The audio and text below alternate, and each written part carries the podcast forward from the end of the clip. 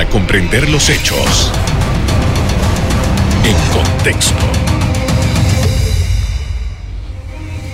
Muy buenas noches, sean todos bienvenidos y ahora para comprender las noticias las ponemos en contexto. En los próximos minutos hablaremos del estado de la deuda pública de Panamá, el gasto público y la situación general de la economía. Para ello nos acompaña el economista Olmedo Estrada, expresidente del Colegio de Economistas de Panamá. Buenas noches. Sí, muy buenas noches, muchas gracias eh, por la invitación y bueno, eh, un placer estar acá con ustedes. Gracias por aceptar nuestra invitación. Vamos a hablar sobre el endeudamiento porque ya se nos está hablando de que Panamá está por los más de los 40 mil millones de dólares de deuda. Eh, ¿Cómo se puede trabajar así en un país en donde seguramente el otro año, bueno, ya está cantado por el tema del presupuesto, vamos a tener que recurrir a nueva deuda.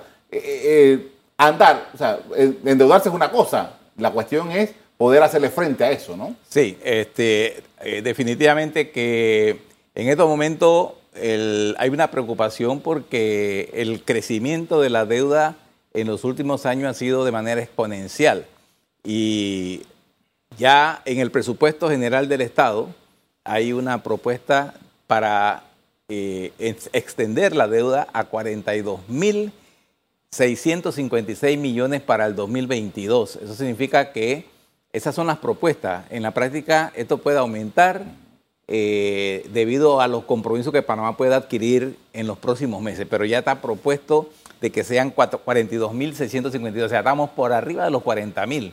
Lo que ocurre es que en los últimos años, del 2020 para acá, eh, la deuda se ha disparado de una manera violenta, pero ojo, esa deuda se ha incrementado por los motivos que ya todos conocemos. Primero, la pandemia. La pandemia, no estábamos preparados, Panamá no estaba preparada para una pandemia como la que nos atacó y atacó al mundo, por lo tanto, pues había que buscar recursos y Panamá como no tiene recursos, había que irlos a buscar vía financiamiento. Para atender primero los temas de salud, los temas de, este, subsidios, eh, todo lo que se dio, la alimentación, eh, eh, etcétera, que requirió, por ejemplo, adquirir recursos financieros para poder atender todos estos temas que están relacionados a la pandemia, por un lado. Y por otro lado, la pandemia nos golpeó tan fuerte que los ingresos del Estado se cayeron, se desplomaron, pero los gastos siguieron su ritmo tal cual como fueron presupuestados para el 2020 de manera tal que eso generó un déficit que había que cubrirlo vía deuda. En el 2021 todavía la pandemia no se ha ido y eh, ha causado efectos negativos en los ingresos del Estado. No hay ingresos, se tienen que recurrir a eh, financiamiento porque eso genera un déficit y el déficit no se puede quedar, ¿verdad?, este, allí sin resolver. Entonces, la única forma de resolverlo es vía endeudamiento. Y por eso es que la deuda se ha disparado de una manera tal, producto de la pandemia. Pero, pero eh, nosotros también decimos, o sea, eh, tenemos la pandemia, tenemos los bajos ingresos, pero también no se acudió a otros recursos como lo es la contención del gasto. Eh, se siguió gastando como si estuviéramos nosotros sin problemas de pandemia ni, ni problemas de, ingresos del gobierno nacional. Ahora bien, hay, hay calificadoras, calificadoras de riesgo que han dicho, advertencia, Panamá se está endeudando así, así, así, lleva este ritmo y eh, eso ha sido algo que se ha reiterado desde el año pasado a esta parte.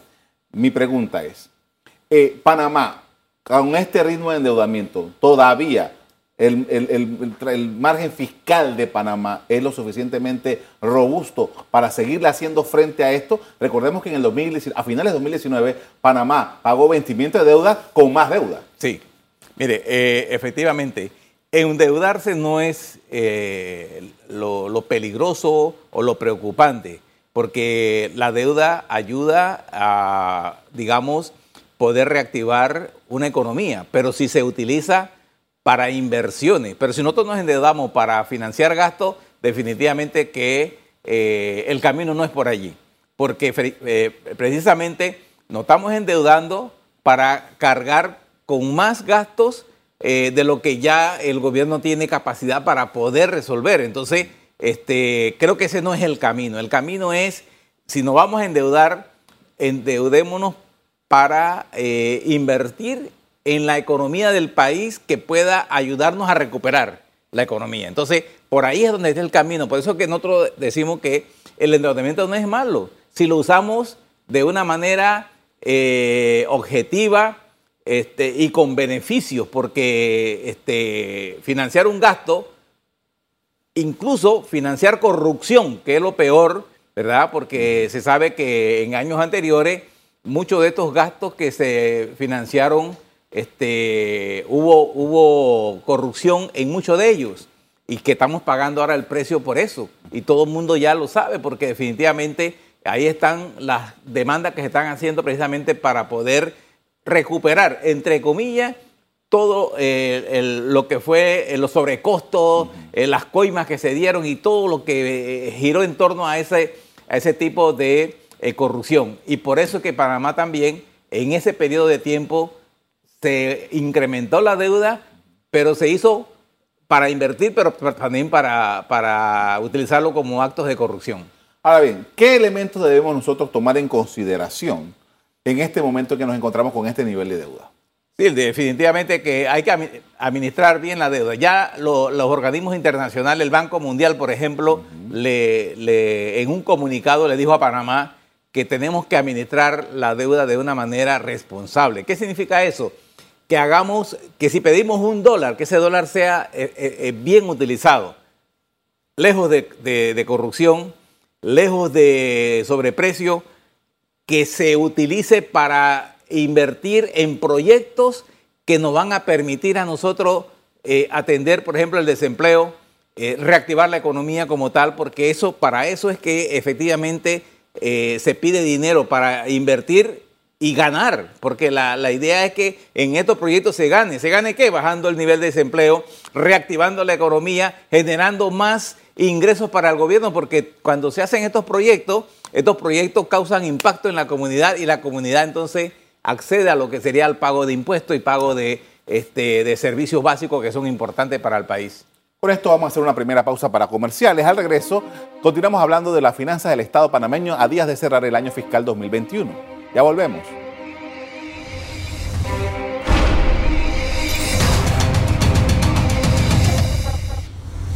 Estamos de regreso con el economista Olmedo Estrada, con su visión del desempeño económico y financiero del país. Y ahora, las comparaciones son importantes para saber exactamente cuál es nuestra posición en medio de eh, las otras naciones ¿no? del, mundo. Y el estado, el nivel de deuda que nosotros tenemos, ¿cómo la podemos mirar respecto a otros países? Sí, eh, efectivamente, nosotros eh, veníamos con porcentajes de, de, deuda versus PIB muy bajos. Incluso llegamos a tener menos de 30% cuando el país estuvo endeudando por proyectos y actividades que se estaban generando. Este, mientras otros países iban volando con la deuda, donde la relación eh, PIB-deuda eh, este, no supera el 40%. Pero hubo un momento donde Panamá eh, comenzó a crecer su economía y los gobiernos cuando ven crecer las economías y su relación PIB, eh, deuda, es por debajo de 40%, le da un margen para seguir endeudándose. Y eso fue lo que ocurrió desde el 2009 para acá, donde se disparó la deuda, porque efectivamente estábamos creciendo incluso a doble dígito y eso nos dio un margen muy amplio. Y los gobiernos del 2009 hasta el 2018-19 eh, tenían eh, margen para seguir endeudando porque la relación Producto Interno Bruto, deuda, era menor del 40%, así que ellos podían darle eh, rienda suelta a esa relación para poder alcanzar eh, más financiamiento para lo que ya todos conocemos que se hizo con esos financiamientos y todo lo los resultados que se han dado. Claro que se hicieron obras, pero también mucho dinero que todavía no se sabe porque no se ha llegado al fondo de esto cuánto fue el total de dinero que se perdió porque se, dieron muchos sobreprecios en muchos eh, proyectos que hoy día estamos pagando los panameños. Países como Estados Unidos, como Japón, están requete endeudados. ¿Cómo hacen? Mire, eh, no estamos en la lista de los países más endeudados en este momento. Nosotros tenemos países cercanos que, que tienen deudas enormes. Japón es el número uno, pero en esa lista también está Estados Unidos, que deben eh, miles de millones de dólares y ahí están, son potencias. Sin embargo, ¿qué hacen ellos con el endeudamiento? Lo administran de una manera tal de que efectivamente mantienen su posición dentro de las economías mundiales, porque está, habla de Japón, Estados Unidos y otros, ¿verdad? Que tienen eh, deudas por arriba del 300% con relación a su PIB. Por ejemplo, en el caso de, Japón, Japón tiene 400 y pico por ciento por arriba del PIB. Imagínense esa deuda. Es una deuda, yo creo que es impagable. Pero bueno, ahí está Japón. ¿Y qué es Japón? Japón es un país desarrollado. y sigue su curso. ¿ah? Imprime yenes. Eh, eh, Japón imprime yenes. nosotros no podemos hacer eso. No, nosotros somos una economía que dependemos del dólar, ¿verdad? Por lo tanto, sí, nos vamos a endeudar vía financiamiento, pero este, aún así nosotros somos una economía que se ha mantenido eh, con la administración de la deuda este, muy cercana al 40%. Ahorita por temas de, pandemia, eh, yo creo que hay una razón muy clara y, no vamos tampoco a criticar porque definitivamente pues la, la pandemia nos afectó y nos arrinconó y nos llevó a ese callejón sin salida para eh, aumentar el endeudamiento. Pero eso no significa que nosotros podamos entonces, una vez que ya salimos de la, de la pandemia, comenzar a ser responsable en el manejo de la deuda. Porque el, el gobierno tiene en su presupuesto el 65% del presupuesto se va en salario, subsidio y el servicio de la deuda, ese financiamiento de la deuda. ahí se va todo el presupuesto del, del, gobierno. Y si nosotros seguimos endeudándonos, va a llegar un momento que ese porcentaje nos va a, ahorcar porque no vamos a tener cómo salir adelante con ese compromiso de la deuda. Usted eh, em, empezó el programa citando la situación que también tenemos, que, es parte de la causa de, este endeudamiento, de que no, no, podemos eh, cobrar impuestos por la situación económica que tenemos. Entonces, eh, ahora, se han hecho varias, varios ejercicios, el, gobierno ha hecho algunas amnistías, ha hecho una serie de acciones que le han permitido tener algunos, algunos ingresos y ha mejorado la recaudación respecto al año pasado, obviamente, pero todavía estamos por debajo de los niveles de la normalidad. Eh, eh, ¿Cuál sería la mejor manera del gobierno para lograr estas, estos ingresos que necesita? Sí, mire, eh, en economía, ¿verdad? las lecciones de economía nos llevan a nosotros a entender que históricamente se ha utilizado en países donde han tenido dificultades económicas y financieras, ¿verdad? Cuando se dan estas situaciones de déficit en el presupuesto, para poder financiar ese déficit existen varios caminos. Uno de ellos es la contención del gasto público. ¿Qué significa eso?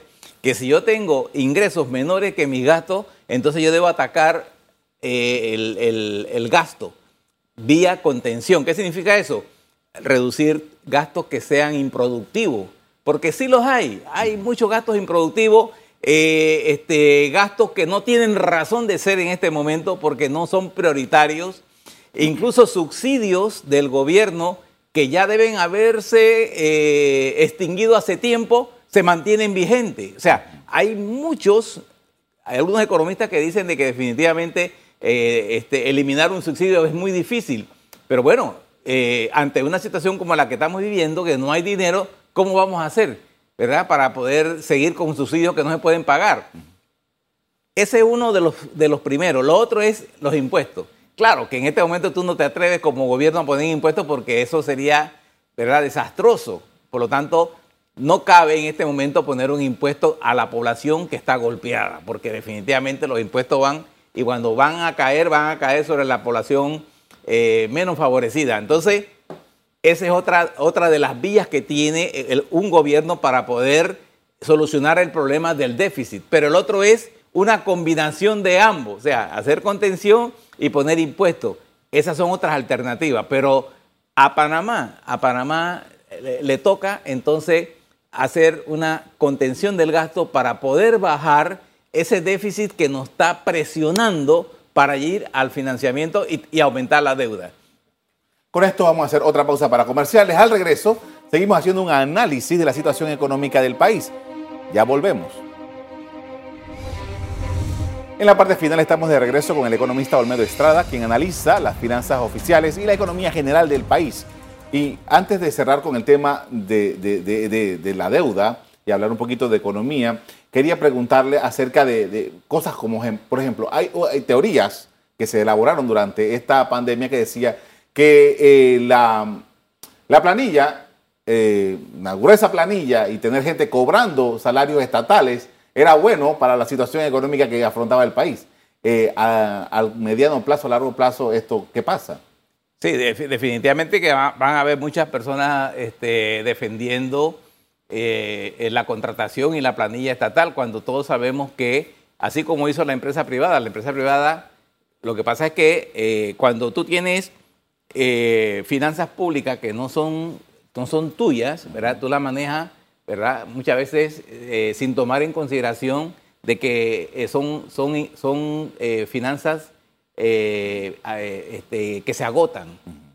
Cuando tú estás en, el sector privado, tú sabes que cuando no tienes recursos, tú no tienes para dónde salir, ¿verdad? Y tienes que tomar en cuenta los recortes, y se hacen los recortes. Y la empresa privada, cuando se dio la crisis, comenzó a, recortar personal, a otros lo mandó con contrato suspendido, a otros le rebajó el salario para poder continuar trabajando, funcionando y que con los pocos ingresos que tenía poder cubrir los gastos. Bueno, en el gobierno no pasó eso. El gobierno, por el contrario, se dieron incrementos en la planilla que algunos los justifico yo porque se, nombraron médicos, enfermeras, personal de salud, está muy bien, y, el gasto público en salud se, incrementó por los medicamentos y las vacunas y todo lo demás. Todo eso, todo eso estuvo muy bien.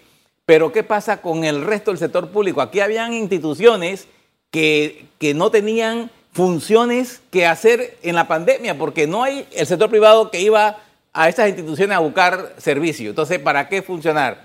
Manden un poco de gente de vacaciones, suspendan los contratos. Eh, eh, eh, desde ese momento se tenía que haber hecho una reducción del salario al 50%, porque no había de dónde pagar, ¿verdad? Y si era necesario este, teletrabajo. Pero bueno, eso no se hizo así. Se, actuó como si no hubiese una pandemia. Seguimos con, el presupuesto tal cual como se aprobó. Y ahí está, un déficit de 4 mil millones de dólares que definitivamente, ¿cómo se va a solventar? Vía deuda. Es la única alternativa porque Panamá no tiene recursos, no tiene ahorro, que no vamos a coger un ahorro y tampoco íbamos a acabarnos el fondo que tenemos nosotros de, de ahorro Panamá que con mucho esfuerzo se ha logrado mantener allí y que eso sirve precisamente cuando hay una urgencia nacional. Hay un elemento, hablando de economía, por ejemplo, en el año 2018-2019, sentíamos que el Panamá estaba mal económicamente y el Panamá creció a 7%, crecimiento positivo de 7%. El año pasado, con la debacle que planteó la pandemia, bajamos 18%. Dice que ahora estamos 14%, pero todavía quedamos 4% bajo cero. Sí. O sea, estamos todavía en negativo. Es correcto. Eh, eh, una economía con esas características eh, no es fácil de recuperar. ¿Cómo, cómo, cómo usted lo ve?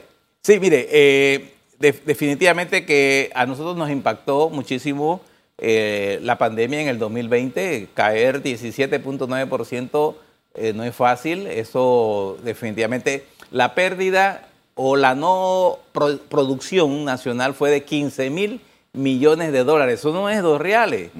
Producir 15 mil millones de dólares, eso le cuesta a cualquier país, ¿verdad? Entonces, eso fue lo que nos afectó a nosotros en el 2020. Claro, en el 2021 nosotros tratamos de recuperar la economía, pero faltó, faltó mucho, muchas más estrategias. Eh, Panamá no tiene recursos, eso hay que, hay que entenderlo. Yo no sé por qué aquí hay personas que piensan que Panamá tiene de dónde sacar dinero para poder invertir. No, nosotros las inversiones que hemos logrado en los últimos años han sido inversiones extranjeras. Ahí están los 50 mil millones de dólares que se han, eh, que se han invertido de, inversiones extranjeras en los últimos 15 años. Y, y, en los últimos 20 o 25 años se han invertido casi 75 mil millones de dólares que Panamá no los tiene. Eso viene de afuera. Bueno, eso es lo que se necesita en este momento en Panamá. Buscar inversiones extranjeras. Panamá está apostando de que la gente va a venir por cuenta propia. No. Ahora mismo hay cualquier cantidad de países que están golpeados como Panamá. Panamá no es el único. Y han tenido que ir a tocar puertas y están haciendo lobby. ¿Por qué? Porque ellos saben que hay que conseguir esas inversiones para que su país salga de la crisis económica lo más pronto posible. Nosotros vamos a salir, pero tampoco es esperar que 10 años o 15 años, esto hay que salir en un corto y mediano plazo.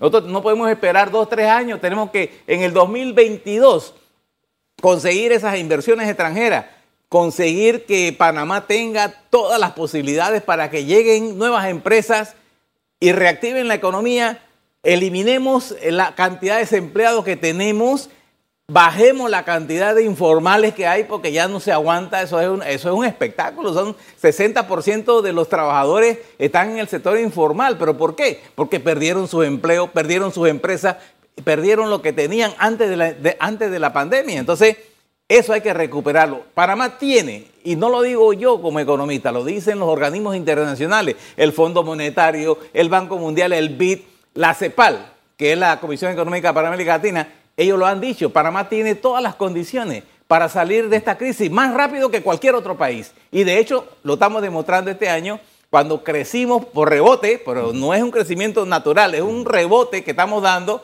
pero aún así 12, 13% que podamos crecer este año va a ayudar a que en el 2022, si nosotros conseguimos, ojo, esas inversiones internacionales, Panamá puede salir airoso en el 2022 con un crecimiento que nos iguale al 2019 antes de la pandemia. Justamente esa era mi siguiente pregunta. ¿Cuáles eran las perspectivas? Ya faltan 25 días para que se acabe este año.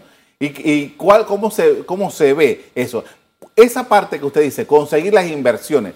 La inversión no llega de una vez y te, pone toda la plata allí. Eh, ¿Cuál es la perspectiva? ¿Cómo miramos ese, ese, ese paso eh, hacia, hacia allá? Sí, yo, yo siempre lo he dicho, o sea, definitivamente que las inversiones no llegan eh, de la noche a la mañana y te pone un país o un inversionista te pone mil millones de dólares enseguida. Eso hay que, hay que hacer lobby, hay que hacer muchas reuniones, hay que negociar, hay que, hay que este, establecer una comunicación. Pero si nosotros logramos, por ejemplo, para el 2022, conseguir, se necesitan 5 mil millones de dólares por año para que la economía tenga una dinámica de crecimiento igual como la que teníamos antes del 19. 5 mil millones. 5 mil millones por año. Si nosotros, si vemos la, la, estadística de las inversiones que tenía, Panamá ha tenido años de 10 mil millones, 15 mil millones de dólares por año, pero todo eso se cayó por diferentes motivos. Yo no creo que ahorita sería oportuno comenzar a, ver cuáles son los motivos, pero han habido muchos motivos por los cuales muchos inversionistas han ido para otro lado, ¿verdad? Bueno, ahora es el momento de recuperarse, es el momento pero eso tiene que ser de muy alto nivel. Usted tiene que ver una comisión de alto nivel que toque puerta, que haga lobby, que se reúna, porque Panamá, gracias a Dios, no hemos perdido grado de inversión. Gracias a Dios tenemos una estabilidad económica muy buena, que eso es lo que favorece a la economía panameña, porque los inversionistas que buscan estabilidad, grado de inversión, eh, eh, país bien calificado, que no esté como otros que tienen una calificación que da terror, ¿verdad? Llegar a invertir a esos países. Eh, la estabilidad política y económica es muy importante y esa la tenemos. Pero, pero eso hay que decirlo, hay que tocar las puertas a los inversionistas para que ellos escuchen de propia voz de nosotros las ventajas que hay en este país para invertir. En muchas de esas estadísticas, de esos 5 mil millones de dólares que usted dice anualmente, muchas cosas son reinversiones de, em, eh, empresas, corporaciones que ya están en Panamá, extranjeras que ya están en Panamá, reinvierten en Panamá, lo cual es bueno. Pero, ¿qué nos ha faltado para atraer, atraer nueva inversión? Y otra cosa, hay un proyecto, hay una ley del gobierno que busca buscar, eh, busca industrias para establecerse en Panamá. Eh, ¿Están las condiciones dadas para ese tipo de negocio? Eh, eh, sí, mire, este, Panamá aprobó, aprobó antes de la pandemia una ley de asociación público-privada. esa, esa ley precisamente da oportunidades para que inversionistas puedan llegar a Panamá a invertir con muchos beneficios. Esa alianza público-privada lo que hace es que el gobierno se, eh, asocia con inversionistas extranjeros para desarrollar proyectos nacionales, proyectos que generen empleo, proyectos que generen dinámica en la economía, porque aquí mucha gente también habla de, de, la mina, pero la mina ha invertido 7 mil millones de dólares. Eso comienza a dar vuelta en la economía que te, te pone toda la economía del área a generar resultados positivos. Bueno, eso es lo que hay que hacer en Panamá, conseguir inversiones que verdaderamente provoquen un dinamismo en la economía y que te genere ese empleo que tú tienes, eh, una tasa de desempleo de 14%, que te la baje a la mitad o mucho menos de la mitad, pero eso hay que hacerlo y hacerlo pronto. Le agradezco mucho, profesor, por habernos acompañado esta noche para hablar de este tema tan importante, muy amable. Gracias, gracias a usted. Bien, un informe de la Dirección de Financiamiento Público del Ministerio de Economía al cierre de octubre indica que en el último año la deuda aumentó 4.379.8 millones de dólares, sobrepasando en total los 40 mil millones de dólares. Hasta aquí el programa de hoy. A ustedes les doy las gracias por acompañarnos. Me despido invitándolos a que continúen disfrutando de nuestra programación. Buenas noches.